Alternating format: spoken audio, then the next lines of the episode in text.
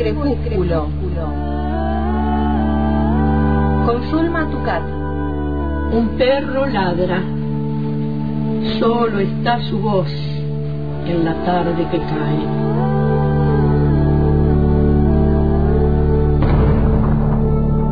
Soy el solitario que escucha sus ladridos en el poniente. Salvo el crepúsculo. Suelo rodar en el abismo, en el abismo, enternece el crecimiento. Del habla, del habla, está hecho el vuelo.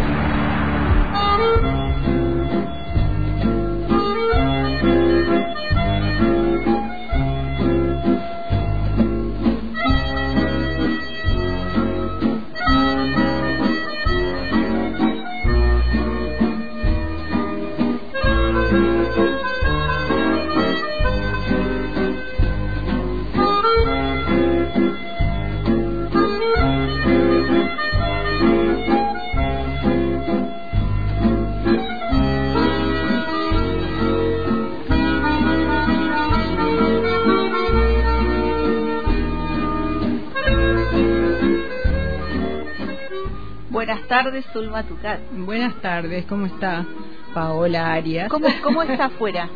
calor, calor, calor. ay. En las zonas eh, de chacras, ¿cómo está? También mejor. hace calor, porque el sol, el Ah. sol está, eh, pega muy fuerte, pero Está. después refresca la tardecita. A la Eso tardecita está bueno. Sí, para estar en el río, en alguna pileta, en donde... claro, sí, sí, sí. Eh, y bueno, en estas tardes así de calor, eh, está eh, buenísimo eh, transitar por esa parte. No, de- me quedé pensando en eso, en la zona de chakras, que, Sí. que, que va, en este tiempo empieza a cambiar los colores. Sí, sí. ya Impresionante, empieza. ¿no? El Ya amarillo. a aparecer el amarillo. El amarillo y después el... el Claro, en otoño. Sí, sí, sí, ya empieza a aparecer ese amarillo que está, está También tan lindo. bello. Bueno, a mí bueno. me gusta mucho el otoño. bueno, eh, hoy nos convoca una eh, escritora que está, en estos momentos nos decían, está haciendo giras internacionales, está con mucho trabajo, este, y ha, ha tenido, este, bueno, no solo el reconocimiento por su eh, escritura, digamos, por su, sino también eh, llevadas a la pantalla, ¿no? Han, habido, este, porque es guionista, es claro. guionista también, eh, así que bueno, hoy nos convoca. Claudia Piñeiro, ella desde, desde La viuda de los jueves, que Sí. fue un libro sumamente eh, tipo bestseller, digamos, y se hizo la película y la película la rompió, digamos, desde ahí despegó, ¿no? Y bueno, y de ahí no para, escribe, escribe, escribe, este, y además es una militante feminista, podríamos decir, y ha llegado- está al frente, ha estado al frente de llevando la bandera por la ley del aborto y por bueno, por todas las banderas feministas, ¿no? Así que mm, también está en la pantalla por eso. Eh, pero ahora, hace muy poco, creo que a fines del año pasado, eh, tiene sacó un nuevo libro que se llama El tiempo de las moscas. Y, yo encontré un título por ahí que además de eso, El tiempo de las moscas dice Lo incómodo de la incorrección política. Bueno, de eso, a eso se dedica un poco a hacerla incorrecta políticamente en, su, en sus últimas obras, sobre todo. Aunque hay una que se llama, una novela que se llama Tuya, que la escribió antes de La viuda de los jueves. Y es una novela que en su momento quedó ahí, no tuvo la explosión, el reconocimiento que tuvo La viuda de los jueves pero que después de, de la gente la empezó a leer. Y bueno, es una novela interesante. Y ahora el tiempo de las moscas viene a ser una especie de como le dicen secuela, le dicen ahora de las series, ¿viste? No es pre- precuela o secuela. Claro, en este caso, una saga. Exacto. Ella dice que ella dice que no ha escrito sagas de ninguna de ninguno de esos libros, pero en esta en esta ocasión sí, bueno, y no la presentamos, pero creo que todo el mundo la conoce, ¿no? Es, este, nació en el año 1960, eh, es argentina de la provincia de Buenos Aires, de Bursaco, y, y es contadora pública, escritora, periodista, ha escrito teatro y además es guionista, sabemos que ha, ha hecho varios guiones. Y ella dice que mm, una vez comentó que su carrera de, como escritora comienza por su hastío. Ella estaba como hastiada de trabajar eh, como administrativa, como contadora. Dice que iba, este, trabajaba para una empresa que tenía una sucursal en San Pablo, en Brasil, y viajaba a menudo. Y en uno de esos viajes iba en el avión y, y- y leyendo, no sé si algún periódico o algo, encontró un llamado concurso.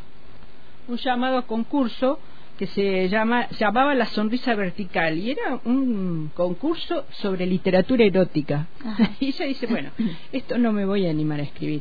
Pero sí ahí tomó la decisión de escribir y empezó. Cuando vuelva, dijo, me tomo unas vacaciones y empiezo a escribir. Y ahí empezó.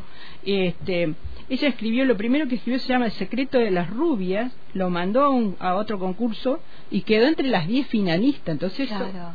le, le dio eh, otro empuje.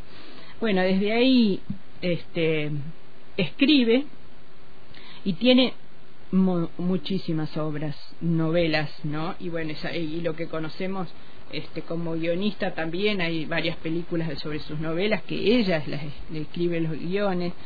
Este, hay una novela que es muy conocida del 2006 que se llama Elena Sabe, Las grietas de Jara, Betty Boo, Un comunista en calzoncillo, Las maldiciones, que habla sobre la sobre la, el mito, leyenda que hay en la provincia de Buenos Aires, que quien es gobernador en la provincia de Buenos Aires casi nunca llega a ser presidente. Es como una maldición eso. Este, es muy interesante. Eh, bueno, después este, catedrales, que- Catedrales catedrales que fue el anterior y también la comentamos aquí. Bueno, por eso em, en estos dos últimos libros es como que ella manifiesta su pensamiento respecto a todo lo que es eh, la ley del aborto, el, el feminismo, el patriarcado, eh, las relaciones entre madres e hijas y bueno, montones de temas y muchas veces ha sido, digamos, este, ha, ha tenido opiniones controvertidas acerca de su obra, ¿no? Claro. La han criticado no por su calidad de escritura, sino por lo que plantea. Bueno, eh, ella dice en una de sus entrevistas, yo entiendo que los canse el discurso feminista, pero primero sientan vergüenza por tantos años de privilegios. Bueno, y en el libro este, que, que hoy nos convoca, El tiempo de las moscas, va a retomar la historia de la protagonista de Tuya, que es Inés. Es una, era, Inés era una esposa engañada en aquella novela por su marido, este, y, mm, y ella va a contar la historia de que, bueno, vamos a espoliarla un poco si no la han leído, pero bueno, cómo mata a la amante de su marido, ¿sí? De ahí queda el tuya. Ella era la, la dueña de ese señor. Entonces, así titula el, esa novela, pero eh, no deja de ser ella una mujer machista, ¿no? Que ella entra a la cárcel hace 15 años, pues ella escribió la novela en el 2005 y bueno, y ahora, después de tanto tiempo, sale, se encuentra con otro, otro mundo fuera de la cárcel. Eh, y eh, esa novela tuya había dejado muchas preguntas. ¿Cómo una mujer va a matar? ¿Ha- ¿Hay de verdad motivos para matar? Eh, ¿Cualquiera es capaz de matar? Eh, bueno, montones de preguntas que le quedaron dando vueltas. Y eh, creo que en, el, en uno de los audios cuenta ella, ahora después lo vamos a escuchar, se encuentra con Guillermo Martínez, son muy amigos, otro escritor eh, que es bayense, que es este profesor, doctor en matemática, un tipo sumamente preparado y culto, que le dice, vos deberías continuar con esa historia. Así que, ¿podemos escuchar el audio 1? que dice anécdota, ella. Un día Guillermo Martínez, que había ido... Guillermo Martínez es el escritor que vos conoces muy Sí, bien claro, y que todos conocen muy bien, un gran escritor argentino. Eh, había llevado, no sé si eran tres o cuatro novelas a un curso que él tenía que dar en Estados Unidos. Y una de las novelas que llevó era tuya. Mm. Y cuando volvió me dijo... Vos tenés que seguir la, con- vos tenés que continuar esta historia, tendría que seguir esta historia, eh, este personaje. Claro. Yo le digo, pero Guillermo, esta historia termina, el que no quiere que le spoilemos tuya se tapa los oídos, pero termina con una mujer que termina, va a la cárcel por, por asesinato. O sea, ¿cómo sigo eso? No, no, como me, me dijo, como Patricia Heiner con Mr. Ripley, que él mataba por ahí, pero uno quería seguir viendo qué hacía y cómo zafaba de otras cosas y cómo seguía viviendo, ¿no? Claro. me quedo ahí, ¿no? Yo nunca hice eh, saga ni continuación de, de ninguna de mis historias. En algún momento pensé hacerlo con Betty Boo, que me parecía que eran personajes que podían volver, pero después lo dejé y quedó. Y en el, en el medio de la pandemia me empezó a rondar esta idea de, Guillermo, ¿no? Y decía, bueno, ¿y qué pasa con esta mujer? Porque acá viene la segunda parte de tu pregunta, ¿no? ¿Cuáles eran los desafíos que me atrajeron? Por un lado, también otra anécdota, que es que en medio de la pandemia hice un curso de entomología forense eh, por, por internet, porque Sí. María Esperanza Casullo, que es profesora de, Sí, eh, una de- gran politóloga. polito- politología en la Universidad de Entre Ríos, me dice, mira, van a dar un curso, no me lo dijo a mí, lo puso en, en las redes, que había un curso de entomología forense que uno podía ir invitado a escucharla. Entonces yo escuché esa, esa clase de la Universidad de Río Negro y dije, wow, esto me encanta para, para mi personaje, ¿no? Que se, que se obsesione con los insectos y también no solamente con los insectos y la fumigación, que es su trabajo nuevo, sino Claro. con qué significa dentro de lo forense, ¿no? Cuando aparece un cadáver, si tiene o no tiene huevos de mosca, si esos huevos ya son larvas, si son moscas, si son moscas de ese lugar o de otro lugar, todo lo que implica y La lo que enseña una mosca en la descomposición de los cuerpos. Entonces, todo eso es lo anecdótico. Después, lo que vos decís de que- cuál era el atractivo, bueno, el atractivo es traer a una mujer que 15 años atrás tenía un discurso absolutamente machista que nos hacía reír, quizás con ese discurso, bueno, ¿qué pasa 15 años después, no? Porque 15 años después, ella, esos años, estuvo dentro de una cárcel. Claro. Eso la tiene que haber modificado, algo le tiene que haber pasado, rodeado de tantas mujeres, mostrándoles distintos aspectos de la vida, ¿no? No solamente los pocos que ella conocía de su micromundo. Claro. Pero además, cuando sale de la cárcel, sale a un mundo totalmente diferente, donde ser mujer, como dice ella, yo sabía ser mujer, pero ya no sé, ya no sé cuáles son las nuevas reglas. Ah, Lo, lo bueno es que se lo plantea el personaje, ¿no? Porque Claro. por ahí hay mujeres que no cambian, pero Claro. ella se lo planteó. Este, es muy interesante eso que dice. Bueno, Inés entonces sale a un mundo totalmente nuevo, dice, porque nosotros, dice en otra parte ella, las de los años 50, 60, eh, alcanzamos a ver este nuevo cambio. Conocemos las, las, los dos mundos, digamos, el antes y el después, ¿no? El feminismo, el antes del feminismo y el después pero nuestros hijos, nietos, sobrinos, no, todo está ya planteado, ¿no? Claro, lo viven de- desde otro lugar. Exacto, y lo viven desde otro lugar. Entonces, este, Inés sale de la cárcel en, en- en el tiempo de las moscas y de pronto eh, detrás de ella sale una amiga, la Manca, que es un- otro personaje sumamente interesante. Eh, ella, Inés va a montar una empresa, como dice ella ahí, que es fumigación, y la empresa se va a llamar MMM, Moscas, Mujeres y Muerte.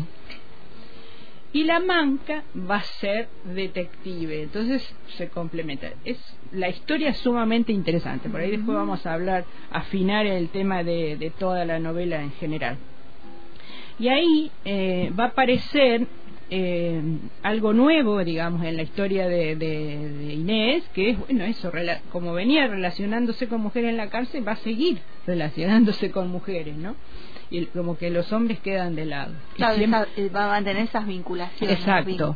Es más, se cambia el, el apellido, ahora se llama Inés, Inés Ex Perey, porque Pereira era su marido. Entonces ap- apocopa el apellido Ex Perey.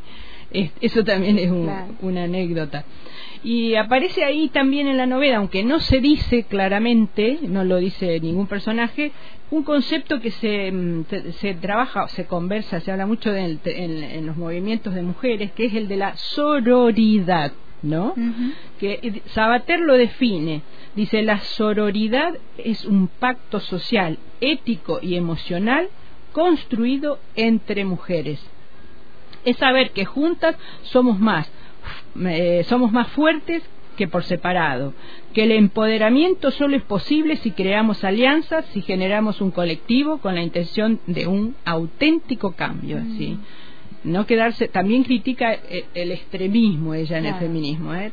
tampoco este desechar todo lo masculino hay que hay que ir este eh, separándolos tanto digamos discernir bueno, y, y ahí hablaste un poco de, de los personajes de, la novela. que escuchemos el audio? a ver cómo ella eh, pone los personajes o piensa los personajes. Exacto. A mí me parece siempre interesante poner a los personajes frente a una situación en la cual tienen que decidir. Y esa decisión te cuenta quién es ese personaje, ¿no? Porque ella podría hacer lo que hizo o podría hacer otra cosa. Y eso cambia absolutamente el destino de la novela y de ella. Con respecto a que son mujeres de Lampa, en el sentido que son mujeres que estuvieron eh, privadas de su libertad, también me interesaba eso de, este, hay muchas mujeres en la Argentina privadas de la libertad, y muchas mujeres que están privadas de la libertad porque han hecho un pequeña, una transacción este, dentro del ámbito de, los estupefacientes, han, sido mulas o lo que sea, y quedan eternamente en las cárceles, creo que como en un momento era como el 90% de las mujeres presas tenían que ver con este tipo de delitos, entonces esa mujer sale de la cárcel y tiene que rebuscarse la vida haciendo otra cosa, para no volver a delinquir, pero a su vez en un, en un ambiente hostil, donde lo más fácil es, si tenés que alimentar a tus hijos, o tenés que alimentarte vos, o tenés que subsistir, rebuscártela como puedas, ¿no? Entonces creo que es ese tipo de, de, mujer. Bueno, ese tipo de mujer en los personajes que tiene. Exactamente. Eh, y ella, em, la trama se, se, empieza a acelerar cuando ella recibe una propuesta sumamente extraña. Ella sale con la idea de, bueno, vivir tranquila, trabajar, ser una mujer común, digamos, porque ella eh, venía de un matrimonio, eh, digamos, de clase media alta. Pero bueno, el conflicto no, no lo vamos a, porque está interesante, el conflicto... Sí, no lo vamos a espolear. No, me lo porque que yo todavía no la leí. la, Entonces, este, junto con la, Manca va, van a andar este, recorriendo las ciudades, la ciudad y, y, haciendo de las suyas, pero es, interesante. bueno, y aparece eh, como un tejido en el libro otras em, textualidades, algo que es interesante, que también ella lo dice en algún momento, en alguna entrevista, cada tanto aparece un coro de voces, como en la tragedia griega, ¿no? Mm. un, coro de voces, y ella toma ese coro como una asamblea, como las asambleas que se hacen en las reuniones de mujeres y las reuniones feministas.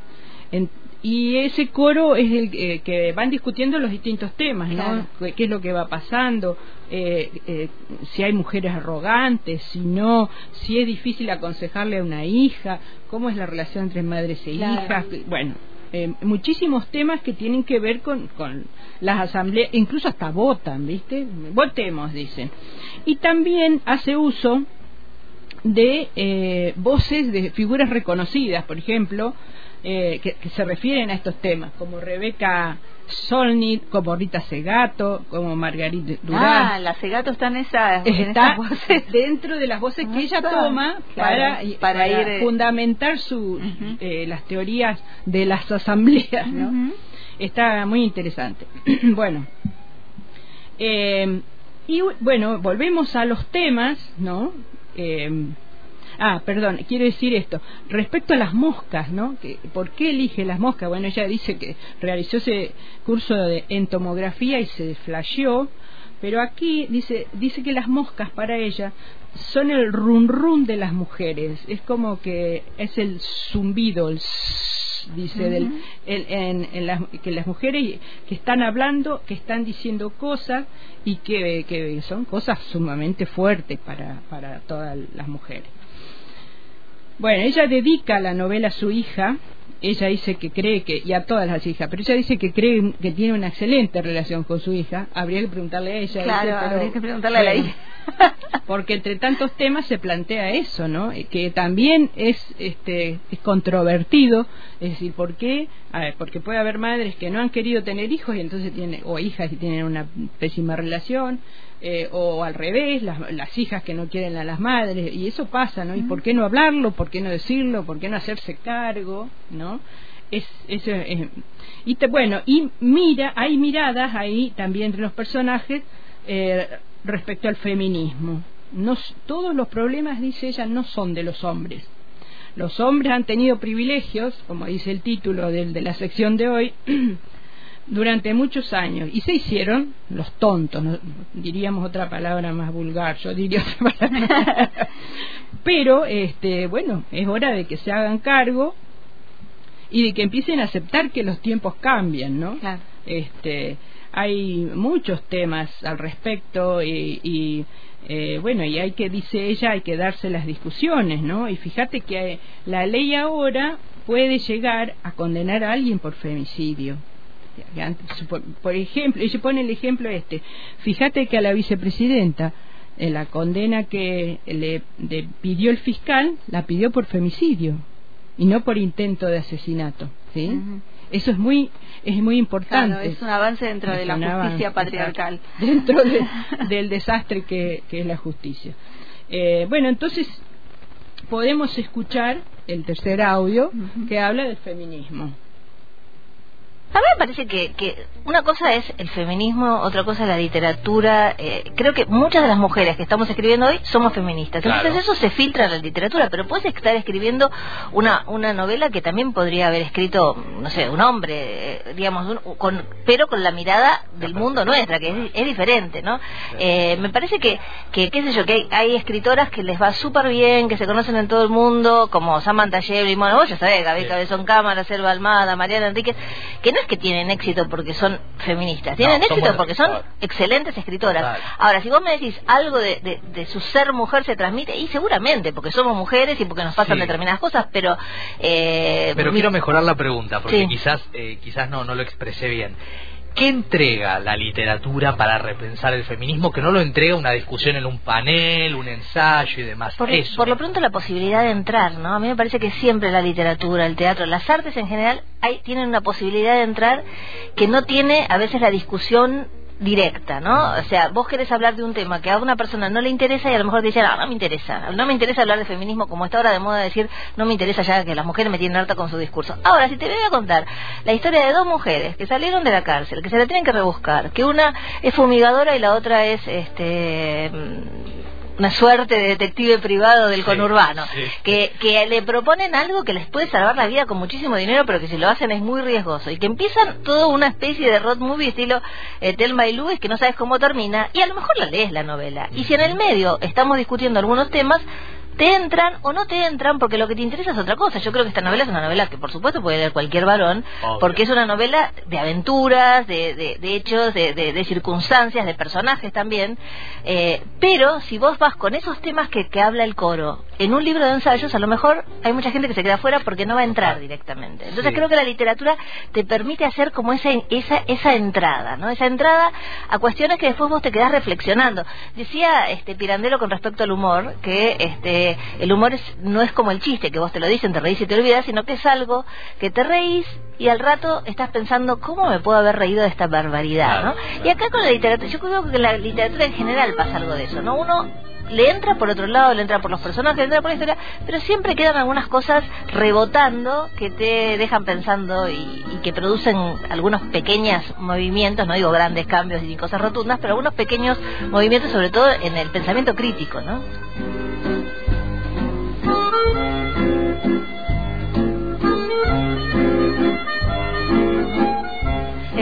Bueno, hay periodista de IP, me decías. Sí, que me parece que es el canal IP. Ajá. Eh, para cerrar, yo creo que eh, eh, está muy bien. La literatura en general tiene que servir para eso, ¿no? En el caso de ella y de otras tantas escritoras, como ella menciona, que alguna vez ojalá las podamos traer, incomodan.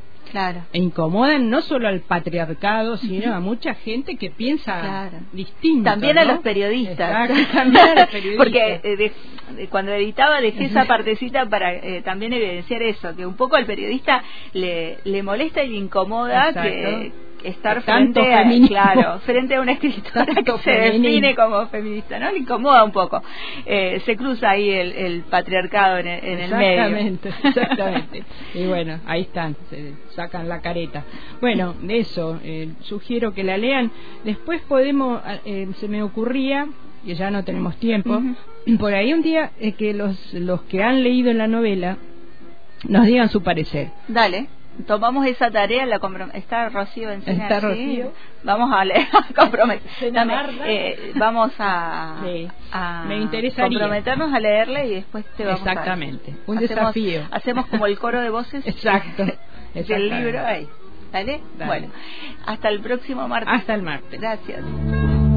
Pueden saltarse las palabras y la noción no será la misma.